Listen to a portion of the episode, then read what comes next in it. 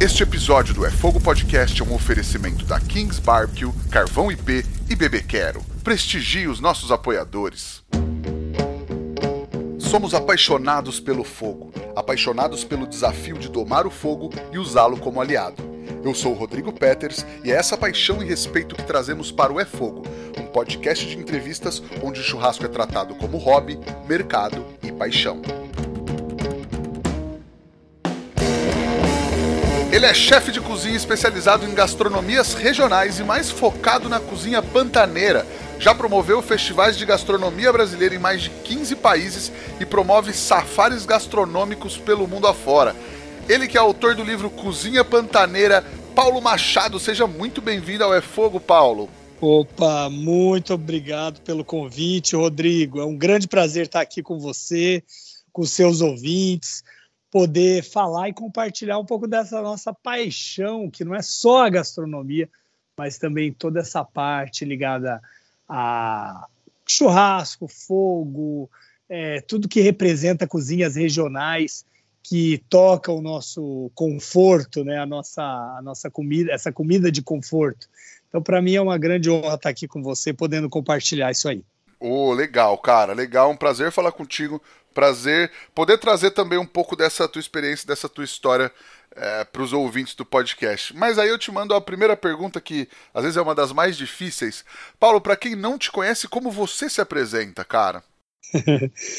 Olha, é, eu me apresento como um cozinheiro, pesquisador, curioso e uma pessoa que é extremamente voltada para desvendar aquilo que a gente tem de mais íntimo nas cozinhas regionais do, da região onde eu, onde eu venho, que é o Pantanal, do Brasil, em todas as regiões que a gente tem nesse país vasto, da América Latina e do, do mundo, do planeta Terra. Daqui a pouco a gente vai poder falar também de Marte, de outros lugares, né? Porque o, os estudos aí para a gente conhecer o além planeta tão grandes. Mas o, o, fato é que todo lugar que tem pessoas, que tem hospitalidade, que tem convívio, que tem comensalidade, né? É, aquele ritual de, de mais de uma pessoa reunida, duas pessoas que conseguem dar, receber e retribuir comida, é, isso já me motiva a conhecer, a pesquisar, a entender o que se come naquele lugar, seja lá no Alasca com o frio, seja no deserto do Saara, todo lugar que tiver gente vai ter comida. E isso realmente me motiva extremamente assim para entender melhor os sistemas alimentares. Sensacional, cara. E qual que é a tua relação de vida com a cozinha, tuas primeiras lembranças assim, Paulo? Uhum. Bom, a gente precisa comer todo dia, né? E eu, uma criança muito golosa, é, sempre fui assim curioso para entender como é que faz sorvete, bolo, é, churrasco, cachorro quente, é, brigadeiro, tudo, toda a nossa comida regional mesmo, é, aquilo que, que era do dia a dia ali da gastronomia que eu tinha acesso, né? Eu, eu tinha curiosidade para saber como é que era feito. E aí, por conta disso mesmo, na, na, minha, na minha infância, assim, junto com, com a minha família, com a minha mãe, eu, eu já, já ficava curioso em entrar na cozinha, ver o que estava acontecendo ali e tal. E eu tenho uma avó, a dona Zilá, é, que é uma grande cozinheira. Né? Foi, né? Uma grande cozinheira. E quando a gente era criança, eu e minhas irmãs, a gente ia todo, todo final de semana visitar minha avó, comer lá, almoçar, e eu ia diretamente para a cozinha. Era uma praxe, assim, eu ia já reto, assim, sábado, eu ia roubar paio da feijoada, tinha ali o feijão, né, é, já borbulhando na panela, eu já ia diretamente ali para ver o que estava acontecendo. Aí minha avó estava batendo marshmallow para comer com morango na, de sobremesa, às vezes para fazer um suspiro que ela colocava em cima de uma torta de banana, quando tinha banana na terra. Então, tudo isso eu já ia ali, já passava o dedo naquele marshmallow, já roubava um pedacinho é, da pele de, do frango assado, que ela já estava preparando para o dia seguinte, para o domingo. Então, é, ali eu ia vendo os preparos, como é que era feito, conhecendo um pouco mais da gastronomia. Né? Então, acho que essa, essa vocação para essa área de comida começou com essa curiosidade mesmo. E depois, bem depois, é, quando eu me mudei para São Paulo para estudar direito, que foi a faculdade que eu acabei é, passando para estudar, eu não tinha muito ainda ideia do que estudar, ali nos né, 17 anos, tal, se, se saindo do, do, do, do ensino médio e com aquela dúvida do que fazer. Meu avô era advogado, o marido da, da dona Zilá, inclusive, doutor Paulo Machado. É, ele, ele me falou: não, vai fazer direito, meu filho, que é um curso legal, um curso que gera conhecimento, pesquisa, estudo, leitura. E eu gostava de estudo e, e fui fazer essa faculdade. Só que quando eu cheguei em São Paulo para morar lá e fazer o curso, eu realmente me deparei com aquela impossibilidade de pagar os restaurantes que eu gostaria de ir, com uma comida melhor. E aí, os restaurantes que eu podia ter acesso, com a pouca grana que eu tinha ali, eu não gostava da comida. Era um outro restaurante por quilo, muito ruim e tal. E aí eu comecei a comprar ingredientes para fazer a minha própria comida. Né? É, depois de um ano e meio, minha, minha irmã veio morar comigo para fazer a faculdade dela, depois minha outra irmã, e era um hábito eu sempre ir nas feiras, nos mercados, comprar ingredientes e fazer. E, e, isso acabou virando assim, era o Paulo que fazia, né? Eu que fazia comida para os meus amigos, às vezes no final de semana, ou, ou até mesmo o churrasco, né? É, tinha um outro, tem um outro amigo meu, Rafael Tenuta também, que adorava fazer churrasco, aí a gente se ajudava ali, fazia e tal. E eu sempre curioso para entender como é que era feita a linguiça, de onde vinham as, os cortes de carne, aquela curiosidade mesmo. Não imaginava que isso pudesse mais para frente se tornar minha profissão, mas foi quando eu terminei a faculdade de direito, não satisfeito com aquela área e muito assim é, entrosado com a cozinha, resolvi começar a trabalhar em restaurantes, né? Foi meio que essa a, a transição toda para essa área hoje de hospitalidade. E, e, eu me dei muito bem. Eu comecei trabalhando como garçom, que foi a área que, me aceitou em cozinha. Eu gostei muito daquilo. E aí, logo depois, para sair do salão, entrar na cozinha, foi um pulo. E eu também ali resolvi fazer a faculdade de gastronomia. Isso já era lá para 2005, 2004, em São Paulo. E, e, aí foi aí que eu comecei a estudar essa área e, e me encantar e, e, entrar de cabeça na área da gastronomia. E aí, já na gastronomia, por que estudar especificamente a cozinha pantaneira? Ah, isso é muito legal, porque é, quando eu comecei a, a, Você viu, 2005, né? Foi quando eu entrei, quando eu comecei a trabalhar na área. A cozinha brasileira, ela ainda era algo é, meio escanteado dentro das gastronomias. Eu te falo que nem é, na faculdade que eu entrei, que foi em 2006 lá na Embi Morumbi, eles tinham no curso a cadeira de cozinha brasileira, mas era bem reduzido. Depois aumentou o curso, né? Mas não era algo que as pessoas é, pensavam muito ou colocavam no mesmo patamar das cozinhas europeias, a francesa, a italiana, né, a cozinha, a confeitaria, o garde-manger, até a cozinha asiática, né, mas aí é, os estudos estavam bem assim iniciais, né, até na época que a apostila da universidade onde eu, onde eu, onde eu estudei tinha sido desenvolvida pela chefe Mara Salles, que é uma chefe fantástica, que faz um trabalho incrível com a cozinha brasileira, né? uma das grandes matriarcas dessa cozinha, a gente pode dizer assim. Né? É, e, e eu, nessa época, nem imaginava que pudesse existir uma cozinha da minha região, que foi a do Pantanal. Né? E eu, a faculdade que eu estudava tinha um convênio com o Instituto Paul na França. E eu consegui uma meia bolsa e fui para a Europa fazer o curso de cozinha francesa. E ali eu entendi o tanto que se dá valor para ingredientes locais, para técnicas. Cada, é, cada coisa que você vai cozinhar, por exemplo, frango de Bresse, né, que é um, é um frango que tem as cores da, da bandeira da França. É a crista vermelha, a, a aquela, ele tem ali a, a, as penas brancas e o, a pata dele é meio acinzentada, meio azulada. Então, o francês até isso ele consegue colocar, transpor para um ingrediente que é o, um frango caipira deles, a, as bandeiras da contextualizar com a nacionalidade do país, né?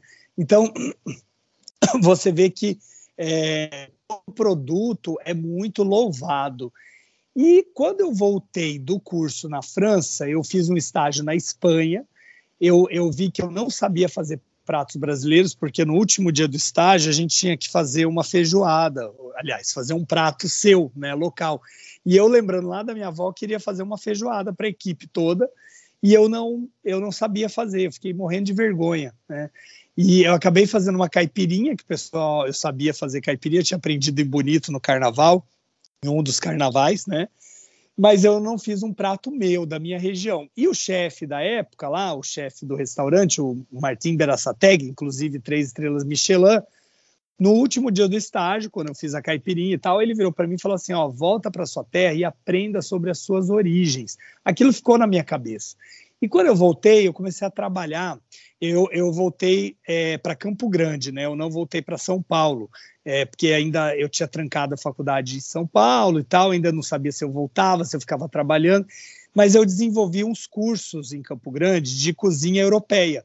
Então eu chamava Viagem Gastronômica pela França, Viagem Gastronômica pela, pelo País Basco, pela cozinha catalã e tal. E aí eu sempre ensinava pratos que eu vi nessa minha viagem, nesse meu trabalho pela Europa. Só que aí eu, eu fiquei na, com aquilo na cabeça da cozinha do Pantanal. Foi quando eu voltei para São Paulo, retomei a faculdade, porque eu ainda não tinha tido a cadeira de cozinha brasileira, eu queria fazer, né? Eu já estava mais interessado nessa nossa gastronomia nacional. E eu vim de encontro com o nascimento do primeiro centro de pesquisas em cozinha brasileira, que estava nascendo ali na Embi Morumbi, com apoio da Nestlé, e o diretor era o professor Dr. Ricardo Maranhão. E aí ele foi quem me falou, ó, você vai coordenar as pesquisas aqui, eu vi que você é muito interessado em pesquisa e tal, mas você também vai pesquisar alguma coisa, alguma cozinha que te, que te toque, né, que te movimente. E aí eu fiquei naquela, pô, no Brasil, cozinha mineira, cozinha. Aí ele falou: por que, que você não pesquisa a cozinha do Pantanal, da sua região? Tem coisas, tem livros. Aí eu formei um grupo, cara. Foi o primeiro grupo de pesquisa em cozinha pantaneira que, que se tem na história, né, dentro de uma universidade, é, para pesquisar o que estava acontecendo com essa nossa região, o que, que tinha de registro e tal. A gente descobriu algumas coisas, por exemplo, ah, existe uma, uma cozinheira, né, ela já, já falecida, Iracema Sampaio, uma baiana que foi morar no Pantanal e ela começou a escrever o primeiro livro, ela tem, teve esse livro publicado, Cozinha Regional Sul-Mato Grossense. Então ali é o embrião da minha pesquisa, né, em termos de registro. Mas aí eu resolvi ir a campo, ir a fundo mesmo, pesquisar a cozinha do Pantanal.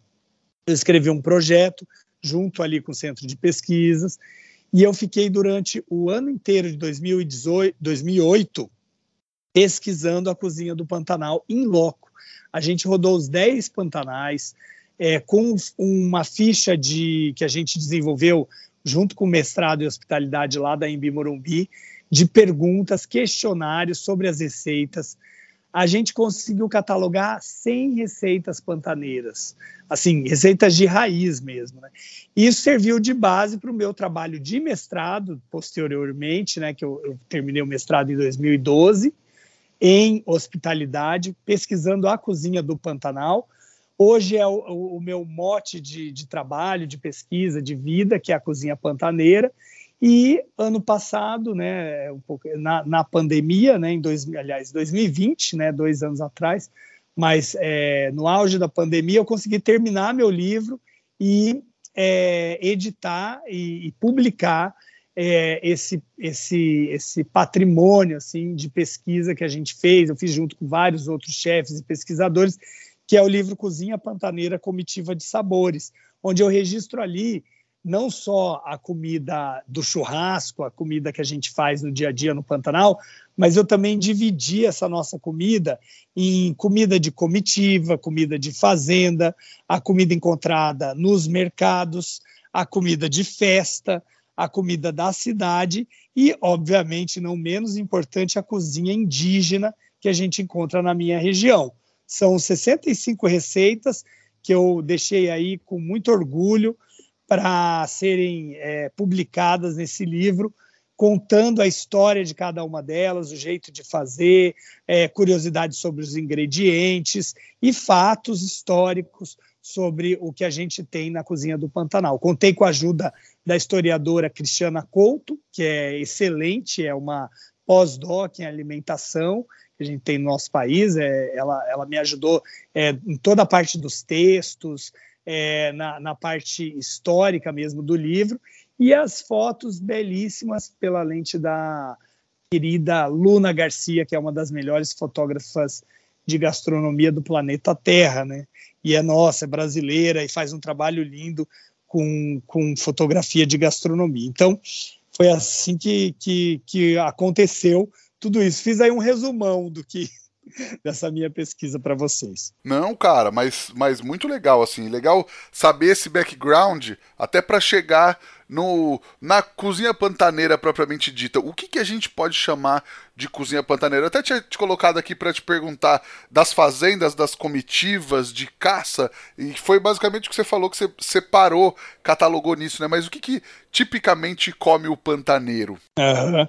Olha, é muito legal você falar disso, porque hoje, hoje é dia, não sei se a gente pode é, falar de data em entrevista pode, assim, pode. mas Bom, pode, podemos, né? Hoje é dia 26 de, de julho e, e hoje a gente, infelizmente, foi o dia né, que eu perdi o meu avô, o Dr. Paulo Coelho Machado, há, há 20 e 20, 22 anos atrás, né? E 23 anos atrás, foi em 99. E o Dr. Paulo Machado, que foi um historiador, quem me ajudou muito a, a pensar é, o que eu sou hoje, né, em termos de que eu falei para vocês que eu comecei lá sem saber o que, que eu estudava, fui estudar direito e realmente me deu muita base, né, por conta da, do, do, orgulho que eu tenho de, de, ter convivido bastante com meu avô, que era, um, era uma, um pesquisador, um historiador, e ele, ele dava muitas entrevistas, palestras, cursos, sempre com bastante orgulho dessa, dessa nossa região pantaneira, né?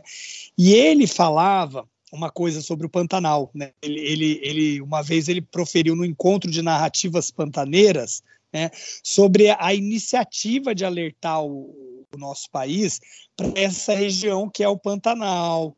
E, e, ele falava da importância da gente ter todo o cuidado, o empenho, o amor com essa região, né? porque talvez esse seja o último maior santuário existente entre nós e que nos cumpre preservar e conservar para as gerações futuras. Né? Então, é, é, quase que como uma obediência assim a ele, né, eu apresento essa contribuição em defesa desse sistema alimentar muito delicado, muito pulsante, muito único, que é a cozinha pantaneira. Né? Então, o que, que, que significa isso? Lá no início, uma, é, onde tem gente, tem comida. E nessa região específica, há mais de 100 anos, né, existe o homem pantaneiro. Quando eu falo, obviamente, o homem é, é a família pantaneira, a mulher pantaneira, todas as pessoas que estão nessa nossa região pantaneira, que fazem essa, essa região, né? E junto com essas pessoas está o saber viver nesse lugar. É um lugar que tem é, marcado o período das cheias e da seca muito severa, que inclusive nos últimos anos ela vem sendo cada vez mais seca, né? É, alguns estudiosos dizem que é, é, um, é, um, grande, é um grande ciclo, né? que daqui a alguns anos volta às chuvas e tal, mas o que a gente tem visto no Pantanal nas últimas, na, nos últimos anos é realmente uma seca muito mais severa do que o período de cheia. Isso é muito preocupante para todos nós, porque imagina que é uma região que fica muito abundante na época de águas e que agora, na época do, da seca, é, além da ameaça do fogo, que ano passado praticamente eliminou uma boa parte aí do Pantanal, é, mas é, a cada ano a gente tem esse temor né, de, de, de, de, de fogo mais intenso, é, de desertificação, de rios assoreados, né? E aí essa, essa gastronomia ela é, ela é a composição de tudo isso, desse bioma pantaneiro. Então, o que, que a gente tem aqui? A gente tem há, há mais de 100 anos o, o, homem chegando com a sua economia local, que é a pecuária, né, que é o gado, a criação de gado extensivo, produzindo uma das carnes, se não a melhor do mundo, que é um, um animal que pasta, é, numa região que você tem também é, áreas de plantio de roças de mandioca e de milho, arroz, compondo aí esses ingredientes do Pantanal, influências da fronteira. A gente está numa região de fronteira com o Paraguai e com a Bolívia, onde a gente tem um pouco dessas cozinhas também compondo o Pantanal e regiões, outras regiões do planeta que também estão aqui. Então a gente tem povos como os japoneses, os libaneses, pessoas de outras regiões do país que vieram morar aqui na região.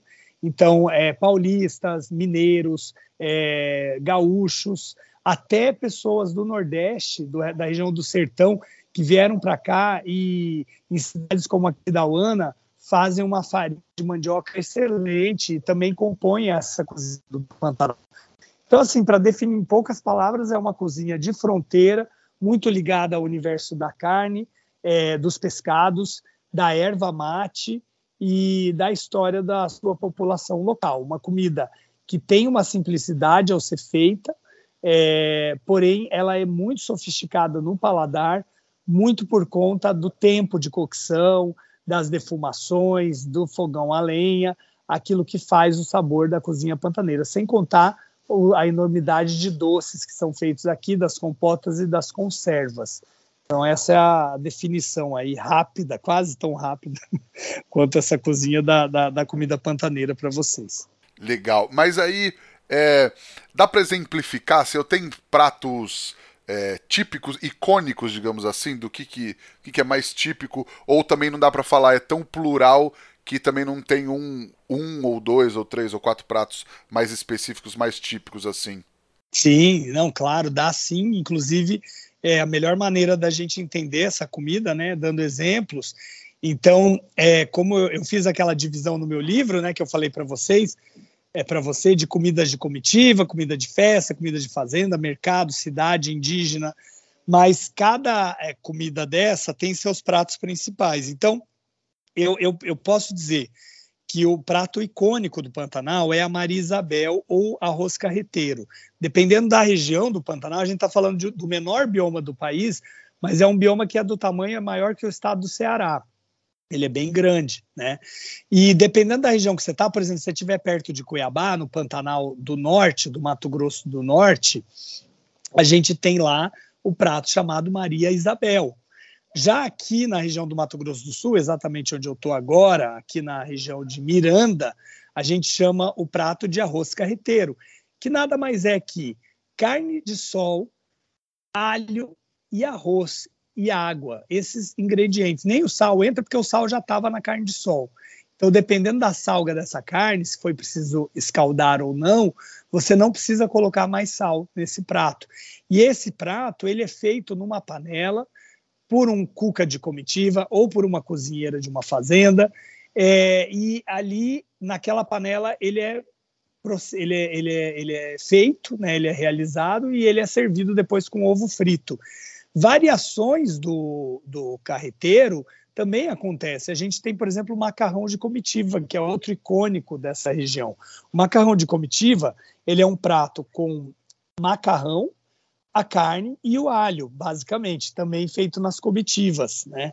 A gente tem é, o carijó, que já é uma, uma versão do arroz carreteiro com macarrão, que é servido geralmente de manhã no quebra-torto. Quebra-torto é o café da manhã do pantaneiro, que vai ser um carreteiro, vai ser uma chipa, uma sopa paraguaia, um, um, um pão caseiro, é, um café, ou a erva mate, né, ou guaraná. Então, o guaraná ralado. É, essa comida é uma comida mais de sustância mesmo, uma comida que você vai consumir, muito saborosa, para depois ir trabalhar na lida do campo, para fazer é, todo, todo o trabalho que você tem numa fazenda, numa região mais rural. Né? Então a comida pantaneira ela tem esse encontro com essa comida caipira, com essa comida é, de alimentos de fardo. A gente entra também com feijão gordo, que é um feijão com gordura de porco, por exemplo. Aí a gente tem a parte dos pescados, como pintado a urucum, a ventrecha de pacu, a isca de pintado, a isca de jacaré, é, são algumas das proteínas também que a gente consome aqui, além do frango, né, a gente tem guisado de frango também, é bem consumido, o porco monteiro assado, que é um porco típico do Pantanal, os batidinhos, a gente tem batidinho de quiabo, batidinho de machixe, né, é, entrando aí nessa composição de legumes, frutas, a gente tem, por exemplo, pequi, aguavira, a gente tem é, muito consumo da mandioca, tanto junto com a, com a carne, né, com a carne de sol, que é, no caso, o prato que a gente faz, que é um guisadinho, ou guisado, ou caribel, que é, parece um pouco a vaca atolada, mas não é com a carne de ossos, e é bem saboroso, então a mandioca vai sempre entrar aí nas preparações, é, é, um, é um ingrediente muito presente. E a parte de doces, né? O doce de leite do Pantanal ele é espetacular, o furrundum, os licores, a gente tem licor de pequi, a gente tem um outro doce de leite que ele deu errado, que chama de cachorrada, porque na hora de fazer o leite coalhou, mas a gente não joga fora, a gente prepara esse outro tipo de, de doce. A rapadura de leite com amendoim, é, a geleia de mocotó, é, as conservas também são muito importantes, conservas de pimenta, é, às vezes de, de algum legumes, algum repolho no vinagre, pode ser usado também. É, aí já vem um pouquinho essa influência oriental. Aí entrando nisso, nas cidades, a gente tem os japoneses cultivando hortas e vendendo nas feiras os seus alimentos. Eles entram com pratos como soba, o espetinho de feira com mandioca, é, que parece aquele actore, né, o, de, de frango, de carne, é, são muito bons. E, e, com influência japonesa na, no jeito de temperar, de servir. A gente tem, por exemplo, é, paleta de cordeiro, que é muito consumida com especiarias, que são pratos já de origem árabe, né? Esfirra com carne, é, quibe, isso também é muito encontrado nas cidades pantaneiras, né, por conta da influência árabe, que é uma população migratória muito forte aqui na região. E isso influencia também na nossa comida. E na culinária bem marcada com o indígena, a gente tem, por exemplo, pratos terena, como poré, o ri-ri, o mingau de bocaiúva. O poré é uma sopa de mandioca, diferente, ela não é tão temperada. O ri-ri é uma pamonha feita com mandioca também, é, cozida, né? E às vezes ela é recheada com carne de porco. É, o mingau de bocaiúva é uma delícia. Bocaiúva é, uma, é um tipo de coquinho do Pantanal, um coqueiro, que tem um fruto muito saboroso e que também dá é, um mingau super nutritivo, muito consumido nas aldeias. O frango bori-bori já é um prato de origem guarani, muito consumido no Paraguai, em Assunção, e, e ele também é um ícone da cozinha pantaneira. Então, acho que só aí eu já exemplifiquei alguns pratos para você. Nossa, só aí você já me matou de fome, cara. Porque assim, você falou muita coisa que me deu água na boca, muita coisa que eu gosto, mas assim, você tocou num ponto para mim que é que mexe no meu coração, que é a chipa, cara. Chipa é um negócio que é bom, né? Não dá. Eu cresci muito indo para Campo Grande, dois tios em Campo Grande, e, então chipa no mercadão, chipa frita, chipa assada, não dá, cara. Quando eu vou nos mercados aqui de São Paulo, interior de São Paulo, o que vem, se vende como chipa eu como assim, só por comprar, porque não, não não é igual, cara. Não é igual mesmo. É engraçado. Eu vejo Chipa em São Paulo. Até o meu querido chefe Shimura, que é professor de gastronomia, de padeiro, um dos mais importantes, ele foi um dos responsáveis por disseminar a receita da chipa, né? Uma vez lá, lá na Embi, ele, ele pegou comigo a receita e tal, e várias padarias hoje têm chipa em São Paulo. Às vezes eles mudam um pouquinho a receita, fica meio receita de pão de queijo em formato de ferra, ferradura, mas aí não é a chipa original. A original ela é mais durinha, mais sequinha, né? Mas é Sim. muito bom. Maravilhoso, cara. E aí, entrando um pouco no churrasco, é, eu acho que é legal isso que você falou, né? Como tem É, na verdade, assim, a gastronomia vai, vai sendo construída no dia a dia, né? Então, com essa, essa lida do dia a dia, a galera ia cozinhando o que tinha acesso, com os instrumentos que tinha acesso. De repente, numa comitiva, o cara não consegue levar uma tralha enorme de várias panelas. Então ele vai fazer tudo numa panela só e tudo mais. O fogo vivo ali, o peixe que ele pega, o porco monteiro que ele caçou, a carne que às vezes ele já, já levou, carne salgada tal. É, isso tudo vai construindo essa gastronomia. Mas aí, mais especificamente do churrasco, eu acho que também vem, vem dessa raiz, né? Vem do, do que dava para ser feito ali, o mais prático, é, o mais tranquilo. Até é muito legal você falou do café da manhã, o cara mandar tipo um carreteiro de manhã. É porque é isso, né, cara? O cara precisa de energia pro, pro Não, e, e, o, né? e, o, nome, o nome é especial, né? Quebra torto, porque quebrar o torto do estômago, né? A gente não acorda meio tortinho assim, a gente tem que quebrar aquilo para ir trabalhar, para ir viver a vida no dia, né? E aí a gente precisa quebrar o torto.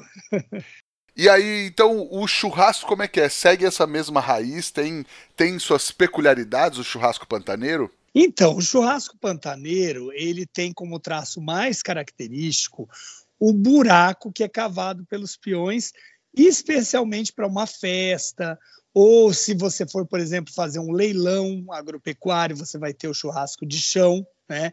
Ele não pode faltar. Ele é um churrasco para dia de evento, ou uma noite pantaneira, o que seja, né?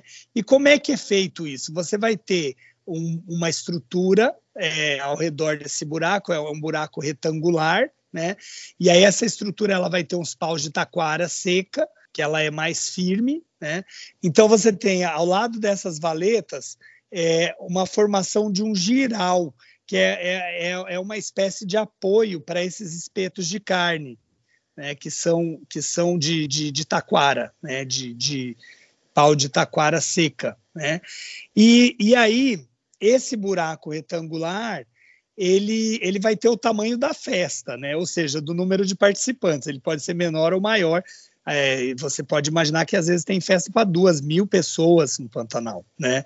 dependendo da festa, do evento. É, mas é, às vezes é, é um encontro, é, é, um, é um batizado, uma coisa assim, menos pessoas. Você tem lá o buraco e aí você vai preparar a carne naquela naquele churrasco. Então ela é uma carne por conta do buraco que ela já tem uma distância maior é, da proteína com a carne ali. A carne ela vai ser assada geralmente sobre madeira de angico, que vai dar um sabor defumado muito especial para esse churrasco, né? E, é, e essa carne, é, ela como ela, ela vai defumando ali, ela é tradicionalmente servida bem passada. Ela, ela, não é tão macia, ela não é tão é, é, como é que eu posso dizer, é, ponto menos, como os churrascos que a gente às vezes come nas cidades, né? Aquela parrilha argentina e tal. Ela vai ter um sabor bem defumado, ela é muito extremamente saborosa, porque ela foi defumando ali naquela fumaça, né? E um dos pratos mais emblemáticos no churrasco, os cortes, né? É a costela bovina que é não pode faltar num evento no Pantanal, né? É, até o, o, o Pantanal ele, ele chama aquilo ali de gaita, né? Vou, vou comer uma gaita, que é a, a, a, costela. Outro corte também que é bem utilizado é, é o é o, o surtum, o surtum ele é, ele, é, ele é uma ponta da paleta, assim, é uma parte que fica ali entre a costela e a ponta da paleta do boi e que é delicioso. O surtum ele está sobre a paleta do boi, ele tem bastante entremeio de gordura, né? Muito sabor, porque é uma parte do bovino do dianteiro que é extremamente saboroso, né?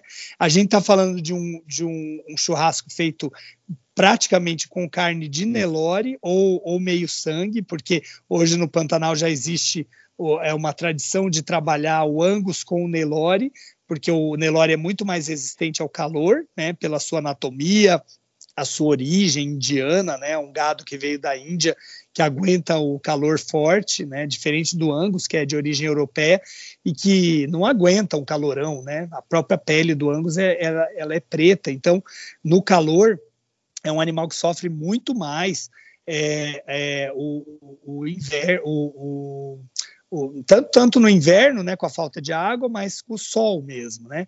E o Nelore, ele, ele já é um, um animal mais resistente.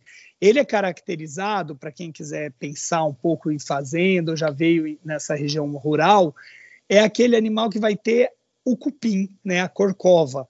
Então, a grande diferença do Angus para o Nelore já seria essa, né? Ou do, do Bostaurus e do Bos Índicos, né? O Bostaurus é um animal de origem europeia, ele, ele tem a gordura mais entremeada na carne, internamente, e ele, ele não vai ter o cupim, né? Às vezes ele é mais bem acabado, é um animal que, é, que ganha mais peso se ele for criado num clima mais temperado e tal, mas para esse nosso clima pantaneiro, o animal ideal é o Nelore, né, o Nelore, o Gir, o Gir leiteiro, por exemplo, ele sofre muito menos as questões climáticas aqui, né? É, então, é, falei do cupim, o cupim também é um corte muito apreciado no Pantanal, geralmente o cupim de sol, né? A gente tem outro corte legal, os nomes diferem também, né? O tatu, o tatu é o, é o, é o que a gente consome geralmente na cidade, chama lagarto, né? Aquela carne. É, a gente tem também uma parte do colchão mole, que também é muito usado para fazer carne de sol, que a gente chama de catunim, né? Essa já está na, na, parte traseira do, do, do animal. É, a gente tem uma parte da costela que parece uma fenda, aquela fenda da galinha quando você em cima do peito, né? Que tem um, um formato do 7, mais ou menos, da, do, do numeral 7. É, então, essa parte do bovino chama 7, também ela é colocada às vezes no churrasco é, o surtum que eu falei para vocês, a gente tem o granito, que é uma parte da ponta do peito, que tem bastante gordura. Geralmente o churrasquinho da feira, na, na, na feirona em Campo Grande, o, o, japonês ele coloca lá uns pedacinhos de filé mignon entremeados com granito e tempera aquilo com saquê, shoyu, deixa ali marinando e aí depois ele assa na brasa. É delicioso, não tem churrasquinho melhor do que esse. Né? A gente tem também o hábito de consumir alguns miúdos, o coração, por exemplo, o rim ou o titulim, que é a parte do intestino delgado, também no churrasco, e a cabeça de boi, que alimenta aí 20 pessoas, porque ela tem a língua, a bochecha, até o miolo, que ele é retirado, servido para fazer arroz, para fazer bolinhos, né? Ou consumido ali defumado mesmo, né? Então, é, se ocupa todo o, o animal, né? Basicamente, o tempero é o sal boiadeiro, que é um sal que ele não é refinado, ele tem um baixo teor de iodo, ele é usado muito para temperar a carne de sol ou para temperar o churrasco. Às vezes faz assim uma salmoura com esse sal e passa-se esse sal ali na, no churrasco e ali vai churrasqueando e vai fazendo, né? E a gente não pode deixar de lembrar, eu falei, né, do churrasco pantaneiro, que ele é, ele é consumido aí é, praticamente o, o boi de, de, de, de, cabo a rabo, né? É, mas a, essa, esse ritual do churrasco pantaneiro ele começa na carneada, né? Então o que, que é a carneada? A carneada é um ritual importantíssimo no Pantanal é, que diz respeito a você escolher uma res, né, para ser abatida pelos peões que sabem, que tem o mister, né, o conhecimento de retirar, é, é, é, criar aquele, aquele, aquele animal para é, alimentar né, a, população pantaneira, e ele vai saber exatamente qual é o que está melhor ali para ele poder abater, fazer a carneada, ou seja, separar os cortes de carne, ver o que, que vai servir para fazer carne de sol, para ser ocupado ali durante aqueles próximos dias no Pantanal, às vezes um mês, né? E, e aí você vai ter a, a, a, o embrião do churrasco começando na carneada mesmo, tá? Sensacional, cara. Pô, muito legal. Mas aí você falou de carne de gado e tem, imagino que tem também no churrasco peixe ou alguma coisa de carnes exóticas também exóticas assim, pra gente, né? Mas para vocês é comum aí, né? Jacaré, eh, enfim, todos os animais aí da região. É.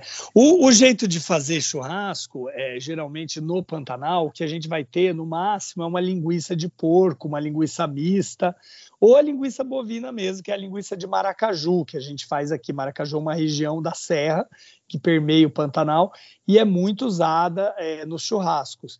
É, o peixe, ele pode entrar sim, é, esse peixe mais moqueado, né, na brasa e tal, É, mas em geral a gente prepara ele assado, ou ensopado, ou frito. Né? É assim que você vai ver mais o peixe na, nas fazendas ou na, na, nas mesas pantaneiras.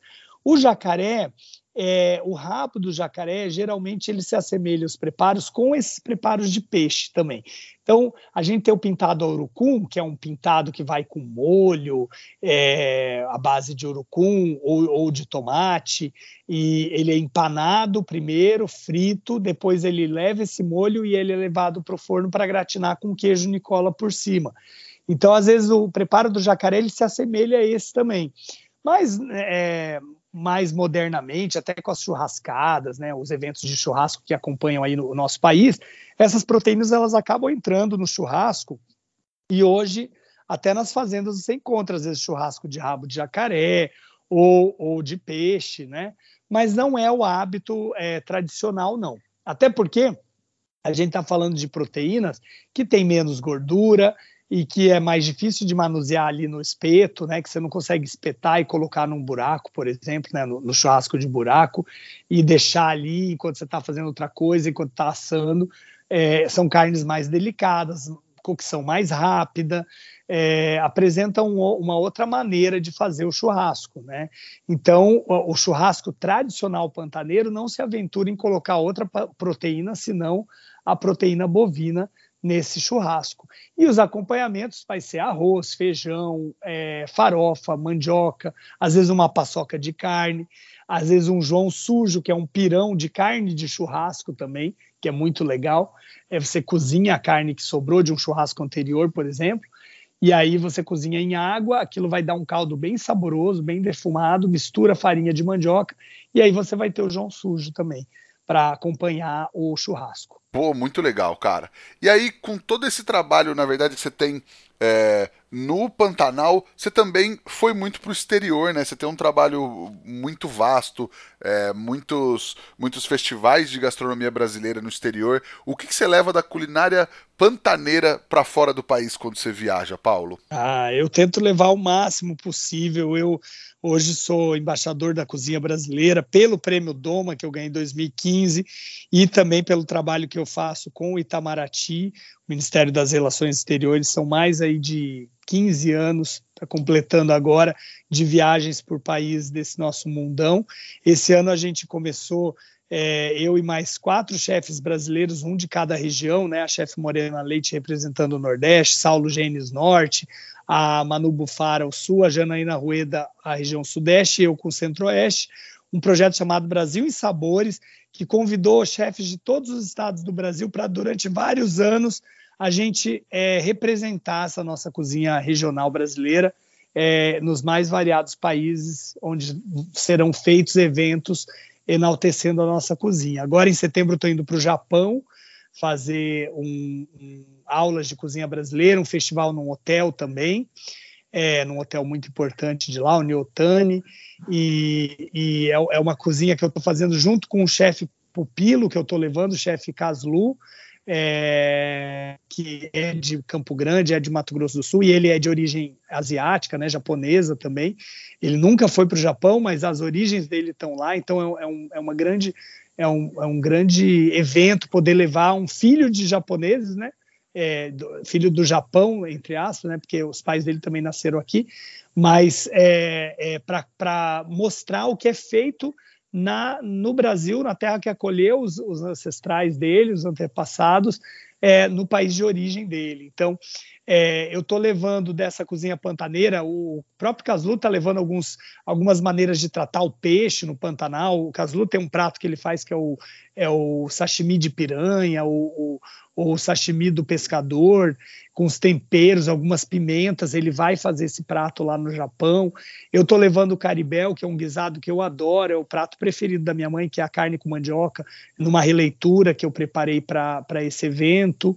Estou é, levando pequi, então vou fazer um arroz com pequi, estou levando furrundum, estou levando é, caldo de piranha, vinagrete, picanha com vinagrete, né? Embora a gente saiba que os cortes são muito vastos, mas a picanha para o estrangeiro é talvez aquela pontinha de iceberg para o estrangeiro começar a conhecer o que é o churrasco brasileiro, né?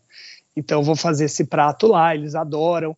É, então, é basicamente a erva mate, o tereré. A gente vai fazer um, um shotzinho de tereré com cachaça para eles, que é um preparo que eu gosto de fazer.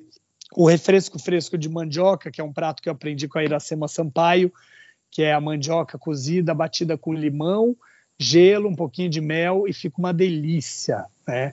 E é super refrescante, fica um suco, parece um suco de fruta, mas é de mandioca, muito bom. E, e é isso, essas coisas gostosas dos nossos rincões aqui. Cara, não, você falou bastante coisa que eu já fiquei com fome de novo, mas esse refresco fresco de mandioca eu nunca tinha ouvido falar e fiquei muito curioso, cara, muito curioso. Deve ser, deve ser muito diferente, assim. É, eu, eu preparo ele, eu coloco uma dosinha de cachaça. Eu fiz uma, a primeira vez com, com bebida alcoólica para um evento que eu fui convidado a fazer, o Mesa de Artes do Sesc, que aconteceu em São Paulo, no Sesc Pompeia. E aí foi assim, foi a febre do, do, do, jantar. Todo mundo queria provar, porque a mandioca, ela quando você cozinha e serve assim como suco, sabe a consistência do cupuaçu? Aquela untuosidade que fica, né? Sim, e sim. aí, no caso, não tem o sabor do cupuaçu, mas aí pega o sabor do limão, né? Então, a acidez do limão e tal. Fica uma delícia esse refresco, cara. É muito legal. É um, é um prato, assim, é uma bebida que dá para você brincar, dá para colocar vodka, enfim, cachaça, é, gin, que está na moda, né? E, e, servir. É um prato que é, é uma bebida que a Iracema Sampaio inventou, claro que sem álcool, né? Ela inventou, é uma bebida nutritiva que ela inventou para para a população é, infantil das creches em Campo Grande, porque ela fez um receituário nos anos 80, é, 90, aliás, para as creches em Campo Grande. E aí foi que é, ela, ela, ela, trabalhou só com produto regional, com milho, com mandioca. Aí eu vendo, fazendo a pesquisa, né, eu descobri esse refresco. Ela me serviu uma vez que eu fui visitá-la na casa dela. Ela tinha um centro cultural de gastronomia muito legal em Campo Grande.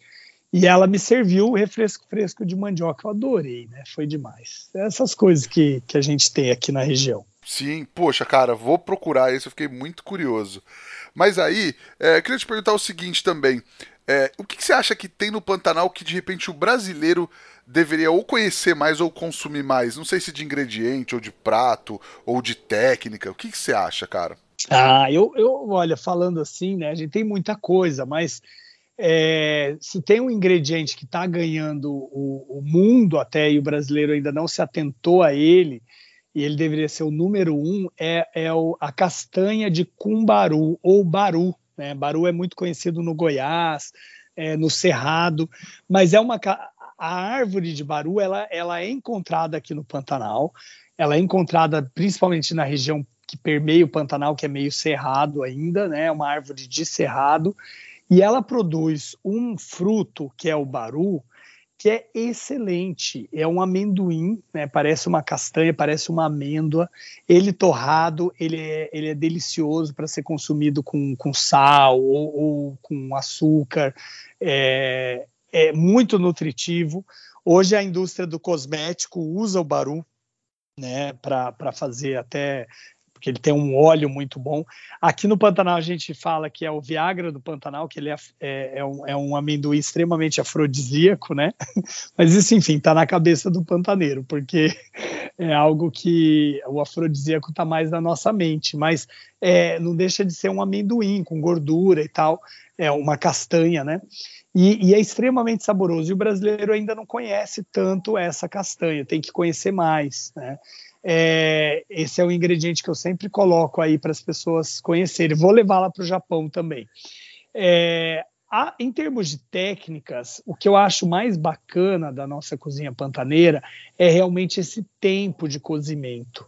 Então, quando você for cozinhar, se você deixar o seu arroz, dá uma tostadinha mais ali na panela, né, com a carne, você vai fazer um carreteiro, uma coisa assim.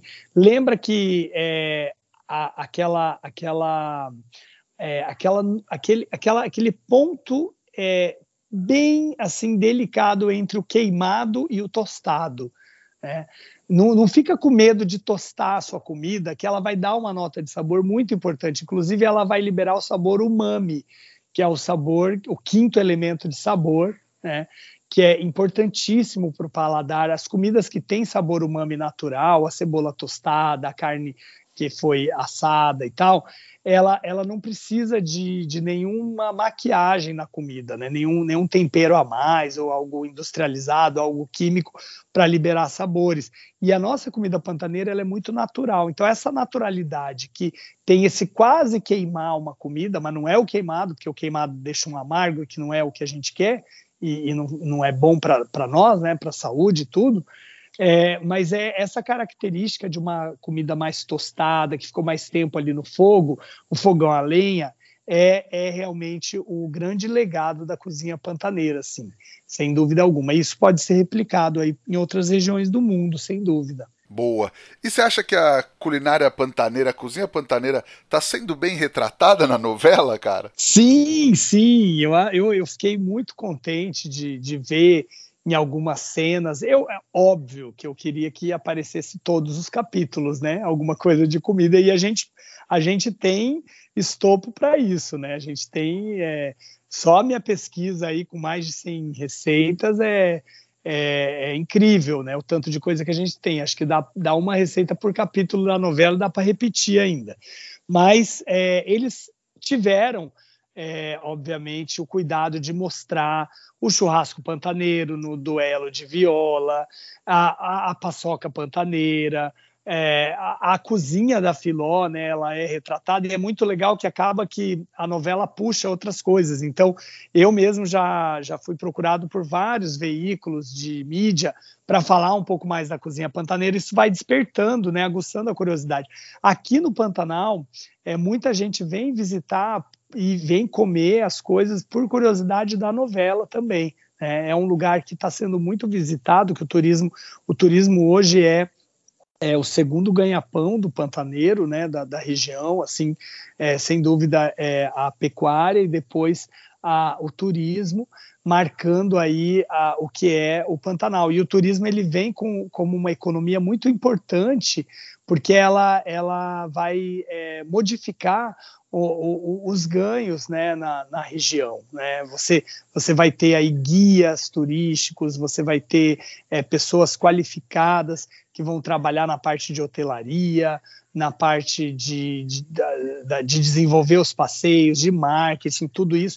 Isso é muito bom para a região, né? dá, dá um, um, um tipo de desenvolvimento interessante é uma fusão interessante de pensamentos numa região que é, que é tão pouco conhecida é, e, e, e, visitada do brasileiro. Né? Por, durante muitos anos a gente foi muito mais visitado por estrangeiros, né? por alemães, italianos, tal, que vinham aqui para o Pantanal, do que mesmo pelo brasileiro. Agora, até com a pandemia, se é que deixou alguma coisa boa essa pandemia, né? Mas a gente pode dizer que o hábito do brasileiro viajar pelo Brasil, conhecer o Brasil, Pantanal está sendo um dos destinos mais visitados. E é, tem muita gente que fala, ah, mas é muito caro para o Pantanal. Quando chega aqui, entende, porque as distâncias são muito longas, para chegar nos lugares é mais difícil. É, muitos lugares são ilhados, dependendo da fazenda, determinada época do ano, aquela fazenda é, não tem nem como chegar ali, a não ser de avião ou de carro traçado. Imagina para chegar os mantimentos nessa fazenda, né? Então, é, eu acho que a, a, novela ela só vem mostrar mais ainda as nossas riquezas. A gastronomia está sim sendo retratada. Eu tive a chance de é, fazer dedicatória nos meus livros, meu livro Cozinha Pantaneira, para os diretores, diretor de arte. Então, cada vez que eu vejo um traço ali de comida, eu sei que o, que o pessoal ali da equipe de produção fez o dever de casa deles, porque eles têm o meu livro na mão ali para mostrar um pouquinho dessa nossa cozinha. Muito legal. Que legal, cara, que legal. Eu já contei aqui essa história pra, pra galera algum, em algum episódio do podcast, eu não lembro exatamente qual, mas eu tive no Pantanal em é, 1994, né, com um desses meus tios. Ele era muito amigo do seu Sater, que era o pai do Almir Sater. E aí a gente foi pra fazenda dele, é, e eram 300 quilômetros de Campo Grande e 300 quilômetros na ida a gente demorou dois dias para ir e depois um dia para voltar que é bem isso que você falou, né, cara? É, é, muito complicado, o acesso é muito complicado. E aí ia no meio da vazante, aí passava caminhão, passava caminhonete, não sei o que, tinha uns caras de moto na frente para ver onde dava para passar. E é isso, 300 km que aqui, numa boa estrada, a gente demora no máximo 3 horinhas. É, demorou dois dias, cara. É, é não, é, é, impressionante. E mesmo agora, é, na época da seca, você consegue transitar mais facilmente pelo Pantanal. Mas mesmo assim, você tem que estar muito bem preparado. O calor é muito forte na hora do sol, né? Agora no entardecer, agora são aqui são seis horas, tá um clima uma delícia, gostoso, tá bom para churrasquear. Daqui a pouco a gente vai fazer um, um fogo de chão aqui é, e um churrasco de buraco. Mas é uma delícia o clima. Mas durante o dia, nossa, aquele calor a pino mesmo, né? Então, tudo você tem que se preparar. Não é uma coisa de, ah, vou ali e já volto. Não. Você tem que fazer seu farnelzinho, com o seu tereré, a sua água, a rapadura, às vezes uma paçoca. Você não sabe quão longe que você vai, como é que, que você vai encontrar pela frente, né? Você vai dar de cara com a Juma Marruá, com a onça, e aí, como é que você faz? sensacional, sensacional, cara. Ô, Paulo, e rola uma alta gastronomia pantaneira, tipo, rola uma fusão, assim, sei lá, de técnicas clássicas com ingredientes e elementos locais, já está acontecendo esse trabalho aí na região? Sim, sim, a gente tem nomes de destaque aqui na nossa região pantaneira, não só é, no Pantanal especificamente, mas nas cidades principais dos estados, né? Como eu falei para você, a gente tem é, influências nessa nossa cozinha e essas influências vão dando fusões. Em Cuiabá, a gente tem o restaurante Marralo, da Ariane Maluf, que faz um trabalho lindo, incrível, com ingredientes locais. Né? A Ariane, inclusive, estudou na França, então ela faz pratos que têm elementos do Pantanal. A Magda Moraes, em Campo Grande, que é uma outra chefe fantástica, ela tem o Aipim Cozinha de Raízes, e ela faz uma comida minimalista, com o surtum, ela serve do jeitinho dela, ela faz um arroz carreteiro com bossa, ela faz algumas sobremesas também bem legais, ela, ela tem um drink, que é o drink de tereré, que é servido com a, a, a guampa, né, e, e, a, e a bomba, a bomba de, de, de metal, para puxar o, o sabor do tereré, muito legal o drink, a maneira que ela, que ela apresenta também, ela, ela faz uma inhabenta com doce de leite, que é uma delícia, né? É um, nossa, eu adoro que vem o um merengue e o doce de leite, é uma apresentação bem bonita. A gente tem o Hugo Rodas em Cuiabá, também voltando a Cuiabá, do seu Major, que faz uma comida ítalo-caipira, pantaneira. Ele, ele usa ali o pato da região da, da fazenda do pai dele, que está ali perto do Pantanal e da Chapada dos Guimarães. Ele faz algumas massas, alguns ravioles com recheios pantaneiros. Ah, o Marcílio Galeano também é um outro chefe incrível que ele assina cardápio de vários restaurantes na cidade de Campo Grande, aí voltando para Mato Grosso do Sul, também fazendo uma comida pantaneira revisitada. A gente tem grandes restaurantes, é, aí falando de novo da cultura árabe, o Yala, do chefe Paco, Cauija e da, da esposa dele, a Luabes, eles fazem um trabalho sofisticadíssimo com a cozinha árabe, ingredientes locais, o cabrito do Pantanal, esse carneiro, né, que é encontrado aqui no Pantanal, é, que tem um sabor muito especial.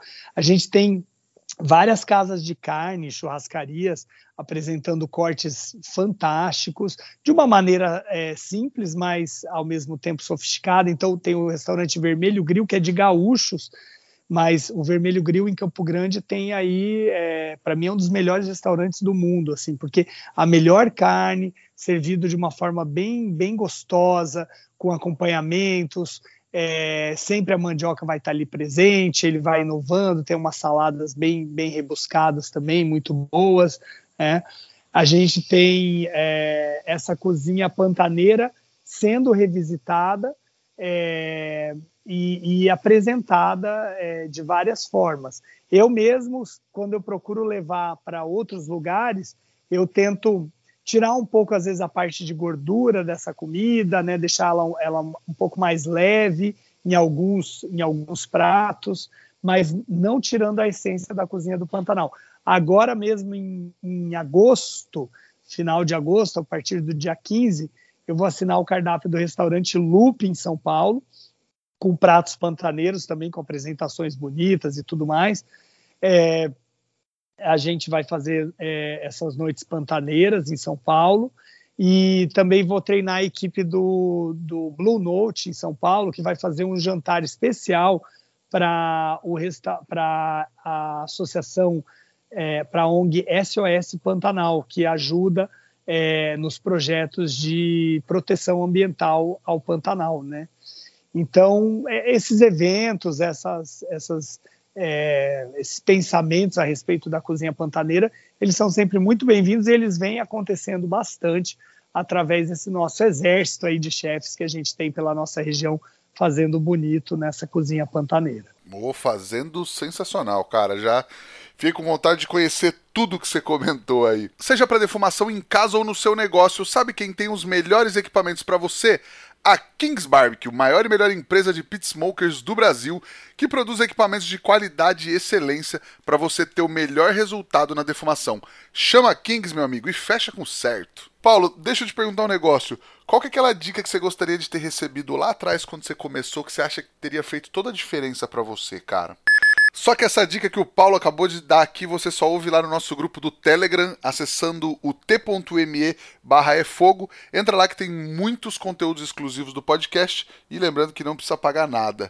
Paulo, a gente chega agora ao Lenha na Fogueira, onde teoricamente a gente fala de polêmica aqui no podcast. Tá preparado? Vamos lá. Vamos lá, adoro. Carne de onça, melhor comer no Pantanal ou no Paraná?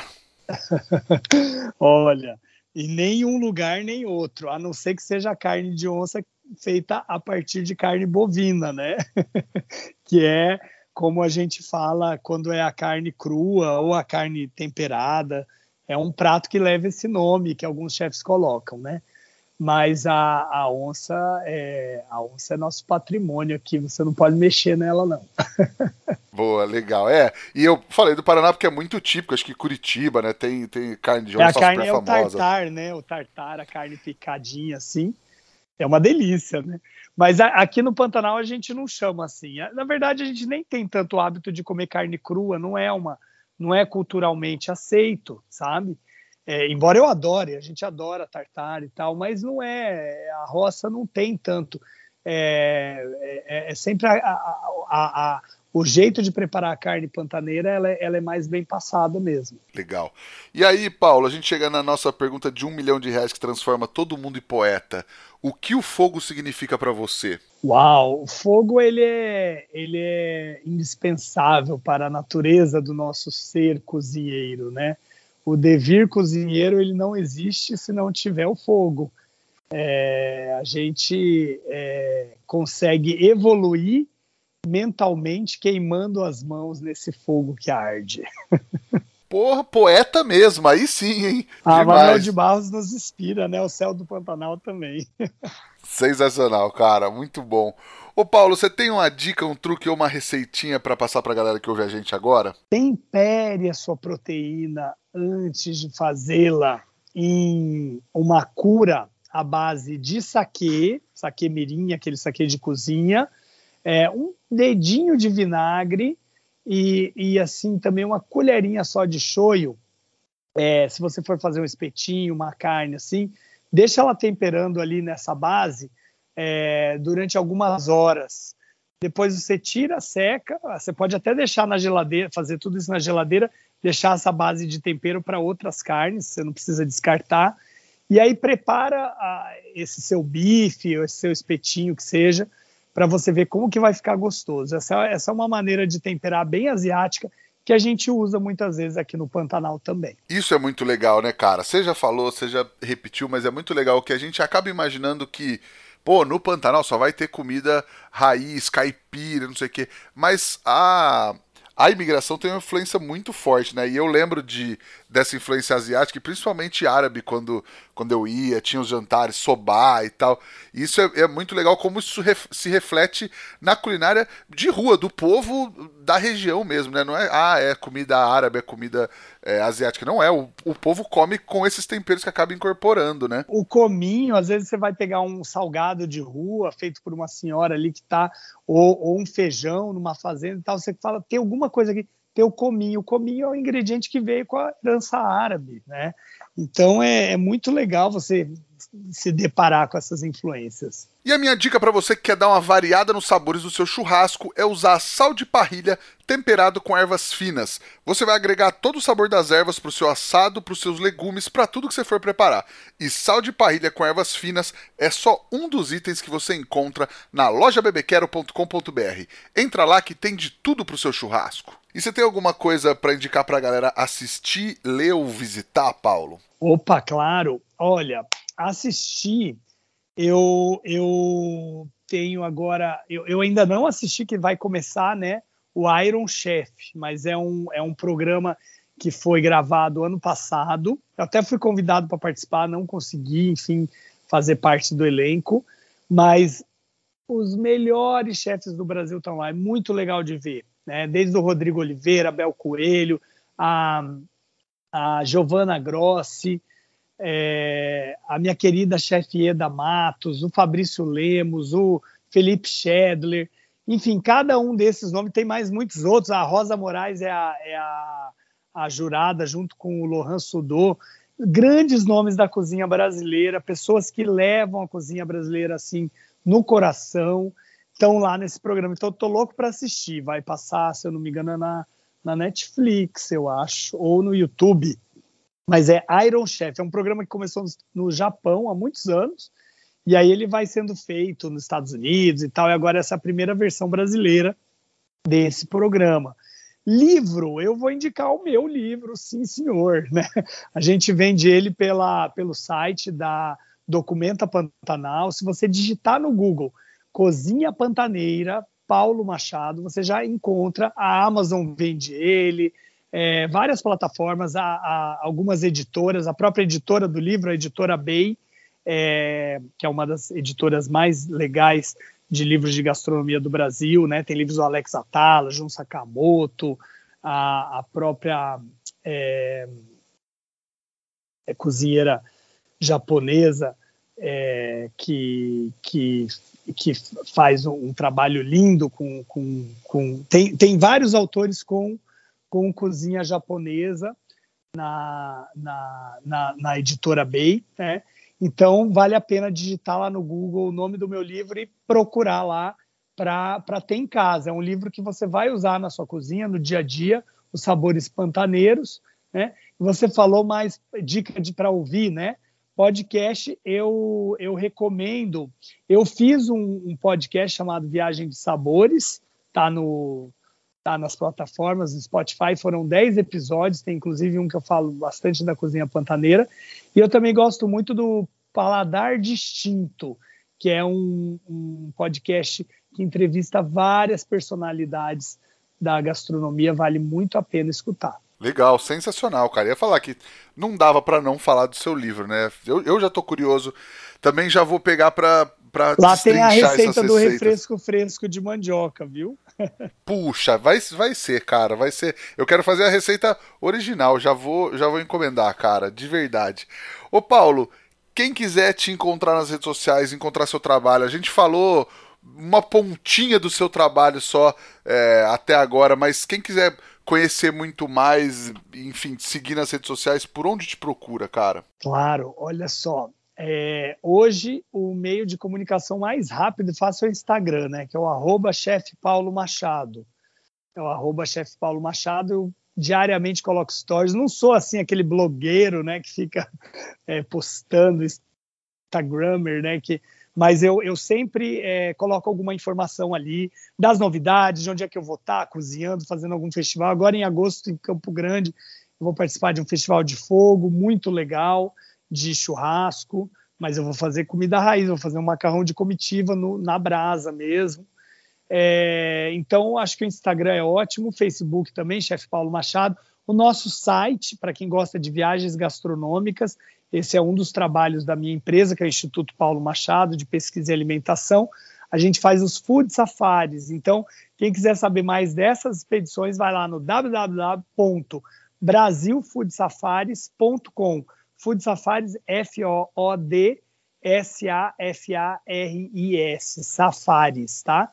Então, a gente tem o Instagram também, o arroba Food Safaris, e é uma maneira muito legal de conhecer, de aprender sobre gastronomia, fazendo uma imersão em sistemas alimentares pelo mundo. Sensacional, cara. A gente está aqui também no arroba efogopod, no arroba Rodrigo Peters underline no Instagram e lá no Telegram. Não esquece de baixar o aplicativo e entrar no nosso grupo pelo link t.me barra efogo. Paulo, cara, muito obrigado, um grande prazer falar contigo. Acho que a gente precisa valorizar cada vez mais é, as, as gastronomias regionais que a gente tem e, e, é um prazer ter você aqui poder falar um pouco é, um pouco que a gente teve nesse tempo, mas poder falar sobre gastronomia pantaneira, os hábitos e todas as influências que tem. Brigadão, cara. Muito obrigado, Rodrigo. Estou à disposição e vem visitar o Pantanal com a gente, com os Food Safaris, hein? Opa, vou, cara, não vejo a hora de verdade. Ó, em dezembro a gente tem uma expedição para cá, viu? Lá onde a Juma toma banho, lá na Fazenda Barra Mansa, do lado da Fazenda do Almir. A gente vai fazer muito churrasco de buraco, vamos fazer muitos pratos da novela. Então, Pantanal da novela em dezembro. Vamos viajar comigo, Food Safaris em dezembro. Quem quiser mais informação, é só escrever pra gente no Instagram. Pelo seu, pela, pela sua empresa, só procurar lá. Isso, arroba, arroba chefe Paulo Machado, já, já é. Fechado, cara. Vou, vou me programar. Fiquei interessado sim. Dezembro é mais complicado, mas, mas vou me programar sim, cara. Brigadão mais uma vez. Agradeço muito. Queria agradecer a Kings Barbecue, Carvão IP e Bebê Quero pela parceria de sempre. E agradecer a você que nos ouve aí de casa. Você já sabe, semana que vem tem mais. Valeu, tchau!